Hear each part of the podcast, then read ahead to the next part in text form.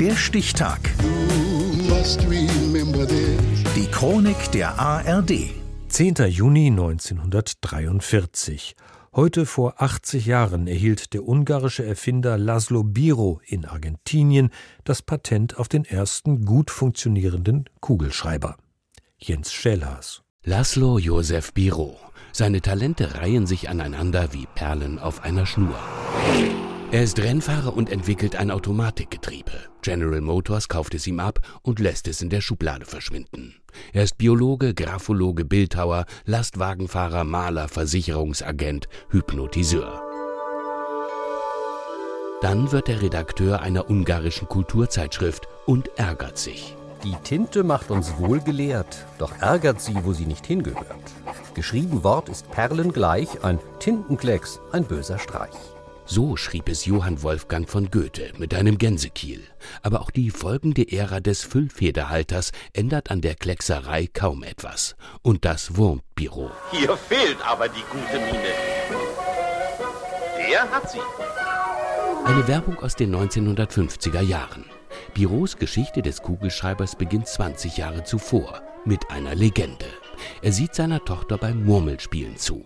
Als eine Kugel durch eine Pfütze rollt und eine dunkle Spur hinter sich herzieht, zündet seine Idee. Ich denke oft, dass ich mit etwas mehr Geschäftssinn mit meiner Erfindung ein Riesenvermögen hätte machen können. Aber ich hege keinen Groll.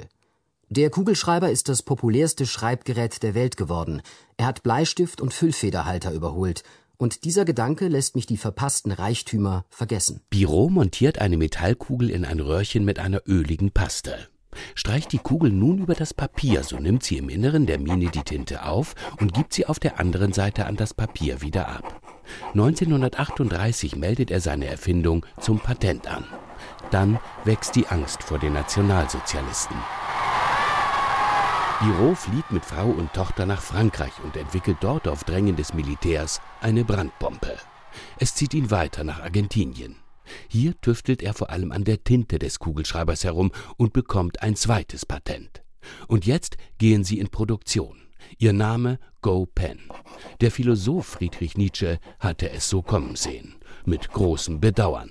Wenn nun plötzlich all die kleinen Pausen wegfallen zum Eintauchen der Feder, zum Nachfüllen des Halters und zum Ablöschen der Tinte, wann um Himmels willen soll man dann noch Ideen entwickeln? Doch der Erfolg des Kugelschreibers ist nicht mehr aufzuhalten.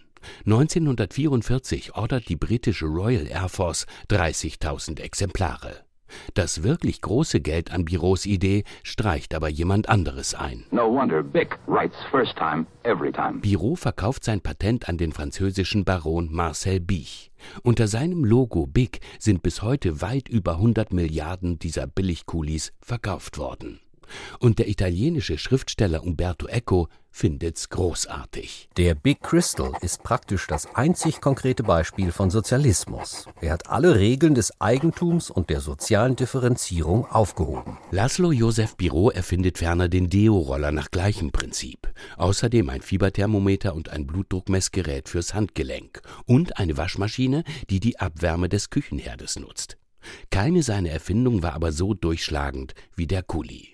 In vielen Ländern trägt der Biro, der Kugelschreiber, seinen Namen, und Argentinien hat seinen Geburtstag zum Feiertag erklärt. Das zweite und endgültige Patent für seinen Kugelschreiber erhielt Laszlo Josef Biro am 10. Juni 1943, heute vor 80 Jahren.